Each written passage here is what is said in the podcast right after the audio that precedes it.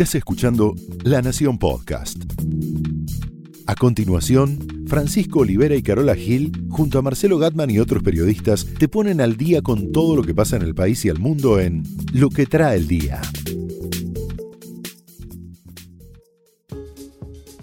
Muy buenos días, esto es lo que trae el día, sábado 10 de noviembre. ¿Qué día? Día de super clásico, Carola Gil, Estaba ¿cómo te va? esperando que lo digas. Bueno, te voy a contar muchas cosas, es un día para distenderse, pero no podemos evitar hablar de política y yo lo titularía Atrayendo al Capital. ¿Eh? Ah, te gustó, ¿eh? Es un día con también noticias internacionales. Tenemos, ¿no? Algunas cosas Sí, internacionales. te traje, te traje algo. ¿Qué me trajiste? Novedades, un nuevo libro de Michelle Obama, una biografía. Bueno, y tenemos también a nuestra compañera Silvina Ahmad con toda la agenda del fin de semana. Imperdible, ¿eh? Me sirvió la del fin de semana pasado, fui a un par de lugares que dijo, y la noche de los museos, Te que voy a vos agregar, sabrás. Sí, te voy a contar algo de eso también. ¿Por qué dije atrayendo al capital? Para las elecciones del año próximo podemos decir que va a haber dos bienes escasos. Uno, lo sabemos todos, los votos. Uf, Porque vamos a tener que elegir, como decíamos ayer, entre dos convalecientes, ¿no? El proyecto del gobierno, apaleado por la crisis, la recesión, y aparentemente Cristina Kirchner. Pero bueno, parte del PJ está tratando de impedirlo, de que se presente o que haya alguna, al que haya internas, que haya unidad. Y ahí está la otra escasez, que son fondos para la campaña. Que este rasgo es clave. Vamos a tener las elecciones más austeras de las últimas décadas. Me, me- atrevo a apostar lo que quieran. Va a pasar lo mismo que pasó en Brasil, que si hacemos una comparación, juntamos los ocho candidatos principales, sumamos todo, no llegan al 45% de lo que gastó Dilma Rousseff en la campaña del 2014. abismal, ¿no? La Así diferencia es. esa. Ahora, como decimos siempre, ¿quién es el perjudicado? El que no tiene al Estado de su lado. O sea, es- esta situación favorece al que está, como se dice en política, instalado, al conocido. Por eso Tinelli tiene posibilidades. Claro. ¿no? Entonces, eh, esto me hizo hablar con empresarios, hablé con gente de la Cámara de la Construcción, me dicen, después de los cuadernos, a nosotros ni el timbre nos van a tocar, ni vamos a amagar componer. Y de agarrar la billetera menos. Menos, menos que menos. ¿Qué reflotó esto? Bueno, lo que estamos viendo en estos días, que es este proyecto legislativo para regular de alguna manera el financiamiento de los partidos políticos y las campañas, que dormía en un cajón del Congreso desde junio y ahora de repente están todos surgidos por aprobarlo. ¿Y llegamos? Bueno, le pregunté recién a un diputado de, de Cambiemos y me dice, "Uf, si llegamos, llegamos justo. Creo que en marzo podríamos tratarlo ahí en ordinarias. Puede ser, puede ser. Ahora, yo decía, esto se reflotó después de que durmiera. Era un proyecto del oficialismo y dormía porque a la oposición no le interesaba. Ahora, después de los cuadernos, estamos todos Claro, interesados. ¿Dónde vamos a conseguirlo? Claro, en especial el PJ que se ha reconciliado, o los ex kirchneristas, con el sector privado. Por eso digo, atrayendo al capital. Claro. ¿eh? Porque, de alguna manera, es del único sector donde puede caer una moneda. Escuchaba el otro día en una muy interesante entrevista que le hizo eh, Jorge Fontevecchia a Durán Barba y a Miguel Ángel Pichetto, a Pichetto, añorando de alguna manera, bueno, esto que estamos diciendo, ¿Cuándo era esta entrevista? hace tres semanas más o menos, y diciendo, haciendo una alusión a la causa de los cuadernos, me preocupa el sector privado. ¿Querés escucharlo? Dale. Mirá, con nombre y apellido. Me preocupa más, y seguramente al presidente también le debe estar preocupando, eh, la continuidad de las empresas. Fundamentalmente, mantener el capital nacional, hacer una remodelación de los directorios, pero tratar de defender las, las empresas. A mí me preocupa eh, Techín y Roca. Roque y Techín, bueno, claramente protagonistas de la causa de los cuadernos, que reveló nuestro amigo Diego Cabot, pero esto es regional, en Brasil pasó lo mismo, y no solo por ética las empresas dicen preferimos no poner, en realidad nunca pusieron con gusto, vamos a decirlo, ponen por obligación y le ponen a, a todos los que tengan posibilidades de ganar. Para asegurarse. Claro, a ver si pierde uno todavía y quedó resentido, ¿no? Eh, entonces, probablemente vamos a tener una campaña austera. Sueño con una cam- campaña austera. La verdad es que no me, no me disgusta esa idea. ¿Cómo, cómo, cómo sería una campaña austera? ¿Qué, qué, qué podemos esperar ver? Me Y intriga espero- eso. Primero, habrá que recurrir al ingenio, ¿no? Eh, habrá que. Hay menos espacios televisivos. Habrá que recurrir al puerta a puerta. Habrá que volver como hizo Menem, ¿te acordás? En el 89, la caravana ahí con el Claro, Menemóvil. Menemóvil. casa por casa, ¿no? Bueno. Más eh, timbreo también. más timbreo. Yo decía el PJ o el ex kirchnerismo reconciliándose con el sector privado. La gobernadora de Tierra del Fuego, Rosana Bertone, está recorriendo en estos días provincias o despachos provinciales diciendo necesito que me apoyen con esta campaña para extender el régimen de promoción de Tierra del Fuego, que es el que arma todos estos teléfonos que usamos nosotros, que andan, no el que usas Claro. vos, el que uso yo, que andan, ¿eh? los que usamos los nacionales y populares, ¿viste? Los que se ensamblan acá. Los que se ensamblan, no seas cruel. Bueno, todo eso está funcionando bajo un régimen de promoción industrial que el gobierno de Macri quiere dar por terminado en el 2023. Bueno, la propuesta de Bertone es extenderlo hasta tirar un- unos años, a ver, Bueno, qué sé yo, 30. 50, Bueno, pero. 2073. Pancho, no me- si es un chiste. En el largo plazo, vamos, yo no sé qué edad vamos a tener ahí, ¿no? ya no vamos Yo a no estar. quiero saber. No vamos a estar. Bueno, eh, lo quiere extender. No es caprichoso en realidad eh, la cifra o el, o el número, porque eh, es cuando vence justo el régimen de promoción de Manaos y no la, no la bebida, sino el régimen de promoción industrial de Manaos. Entonces quiere equipararlo. Ahora, todas las empresas que estén también involucradas en la isla, recordemos que esto fue un régimen de la NUCE que hizo, entre otras cosas, para que Tierra del Fuego no fuera un páramo, ¿no? Como es ahora Tartagal. Tiene también un, un- una- un objetivo militar, si querés, porque estaba Chile al lado. Bueno, todo eso pasó, ¿no? Gracias a Dios. Pero eh, es un, objetivo que ahora es económico y por ahí a algunas de esas empresas le interesaría poner en alguna campaña. Digo, me pregunto, ¿no? Como decía Mateico. Bueno, eh, hay muchas ganas en Tierra del Fuego de que esto se prorrogue, muchas campañas y hubo el año pasado una convocatoria en la que se difundía esta publicidad. Pedrito es operario de fábrica. Pedrito se quedó sin trabajo.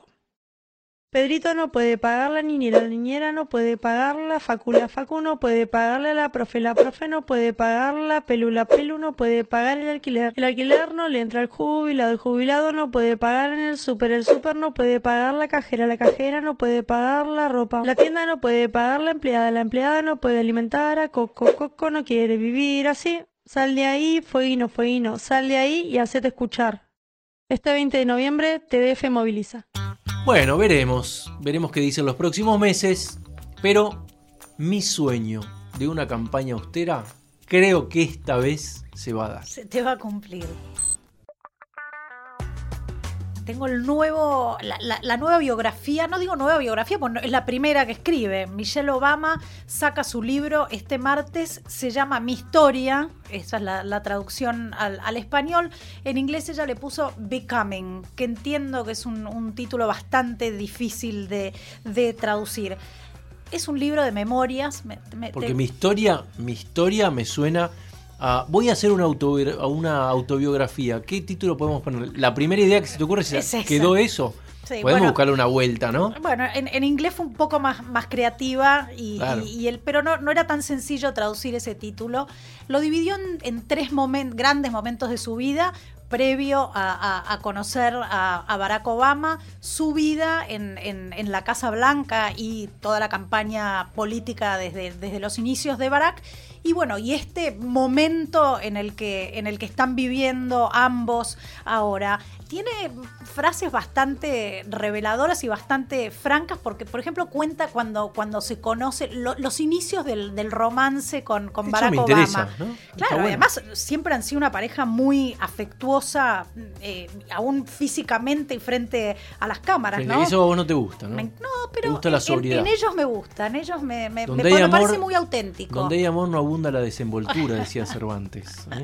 Es verdad, pero mira lo que dice, por ejemplo, de esos momentos. Dice, en cuanto me permití a mí misma sentir algo por Barack, los sentimientos afloraron inmediatamente. Una explosión de lujuria, gratitud, realización y asombro. Pero habla de lujuria. ¿Le ¿Cuál era la canción esa que decía me sacude un tsunami hormonal? Creo que era. bueno, le pasó algo así, por el estilo. Bueno, a varias. ¿Ya está el libro en la calle? No, este martes sale, sale este martes y por supuesto dentro de, del libro tiene críticas muy fuertes a, a Donald Trump y sobre todo lo, lo acusa a Trump de incitar lo que en Estados Unidos se llama el movimiento birther. Es algo de lo que me enteré recientemente. Yo tampoco sabía a qué se referían y tiene que ver con estos racistas que no toleran la idea de, tener un afroamericano en, la Casa ah. Blanca y lanzaron todas estas versiones falsas acerca de, la vida de Barack Obama, por ejemplo, que no nació en Estados Unidos. Entonces eso ah. no lo habilita a ser, o no lo hubiese habilitado a ser un eh, presidente americano. Me acuerdo que decían que había nacido en Kenia, ¿no? Sí, Sí, Porque el abuelo era de Kenia. El abuelo era de Kenia, pero él nació en, en Hawái. En Hawái. Sí, así que bueno, lo, acusa Trump de haber incitado eso y de haber generado mucha violencia y dice así eh, Michelle, hasta puso en peligro la, la, seguridad de mis hijas y de mi familia y eso es algo que yo nunca le voy a perdonar. Adivina quién contestó en la mañana del viernes. Pero, y ya te digo con qué, con Twitter y Donald Trump. Sí, pero te traje un audio de Donald Trump contestándole a Michelle. A ver. So I'll never forgive him for what he did to our military. I'll never forgive him for what he did in many other ways, which I'll talk to you about in the future. But what he did, because she talked about safety, what he did to our military made this country very unsafe for you and you and you.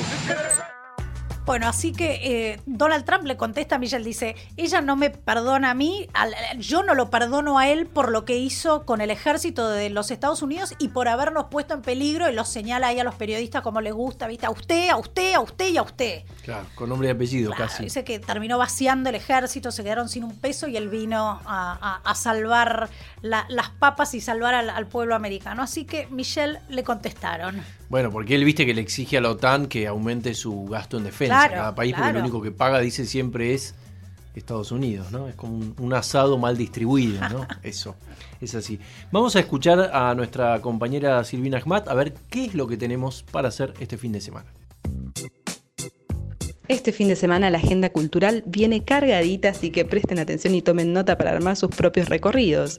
Empieza el Personal Fest, va a tener lugar en el Club Ciudad de Buenos Aires hoy y mañana con presencias internacionales como Robbie Williams y Lorde.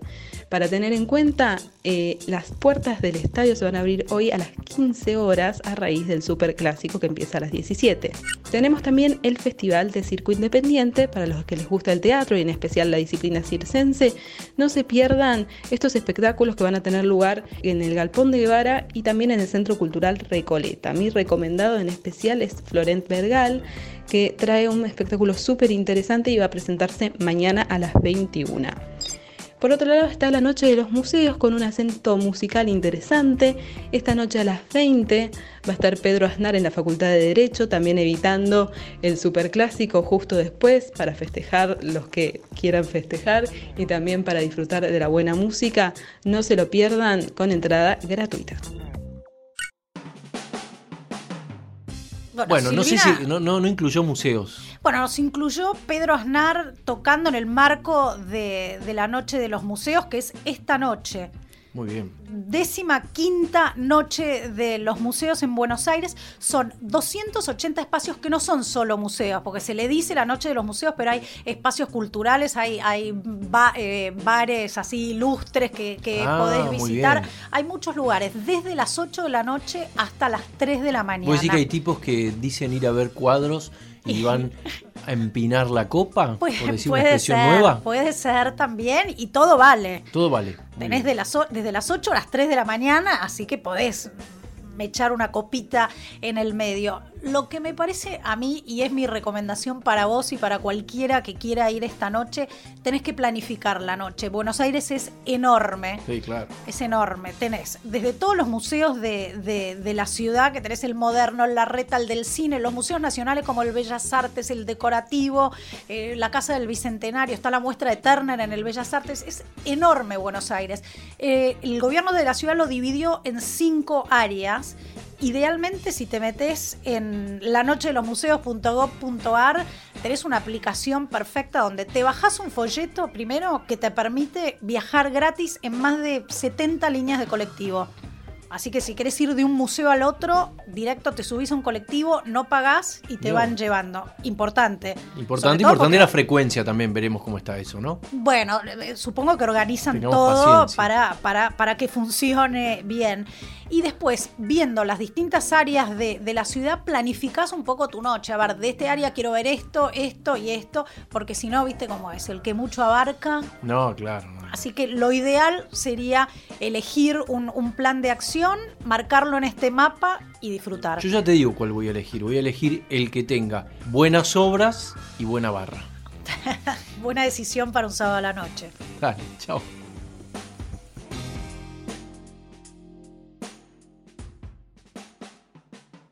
Esto fue Lo que trae el día, un podcast exclusivo de La Nación. Escucha todos los programas de La Nación Podcast en www.lanacion.com.ar. Suscríbete para no perderte ningún episodio. Estamos en Spotify, Apple Podcast, Google Podcast y en tu reproductor de podcast favorito. Seguí escuchando La Nación Podcast.